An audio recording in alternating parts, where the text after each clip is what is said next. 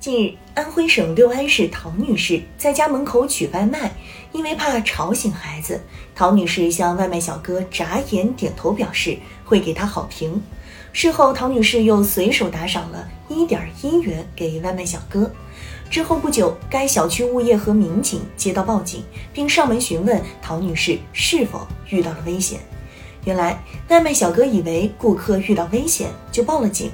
陶女士对外卖小哥表示了感谢，称这是一次美丽的误会。回顾整个过程，这个小小的误会充满了温情细节。现实生活中，消费者给外卖小哥打赏司空见惯，但陶女士眨眼点头的表现，以及一点一元这个数字，却引起了外卖小哥陈斌的警惕，并造成了这个美丽的误会。时间就是效率这句话用在外卖小哥身上格外贴切。对于外卖小哥陈斌来说，完全可以笑纳陶女士的打赏，迅速投身下一单送餐任务，没必要揣摩陶女士的表情以及一点一元这个数字是否隐含着什么寓意。不过，陈斌却凭借敏锐的警惕性和高度的责任感，迅速选择了报警求助。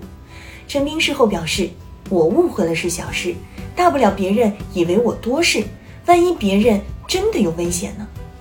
实际上，外卖小哥陈斌的警惕并不多余。二零一九年十二月，上海外卖小哥吴申元接到了一个奇怪的跑腿订单，顾客要无烟炭五斤，不锈钢脸盆两个。吴申元越想越不对，马上报警。在发现顾客有轻生举动后，他找机会夺下了剪刀。二零二零年二月，上海外卖骑手小邱发现。有顾客买了酒和头孢，又要买炭，他怀疑对方要轻生，第一时间选择了报警。现实生活中，外卖小哥热心救人的事已多次发生。他们不仅用职业服务着整个城市，而且用责任守护着他人。面对那些可疑的细节，就像外卖小哥陈斌说的：“不怕一万，就怕万一。”误会可以是美丽的。但如果不是误会，而陈斌又未选择报警，很可能就会出现严重后果。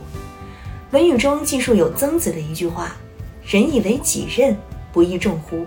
只有关爱别人，才能在别人需要帮助的时候伸出援手，在别人陷入危难的时候挺身而出。这种崇高而理想的人生境界，就是我们当下念兹在兹的公共精神。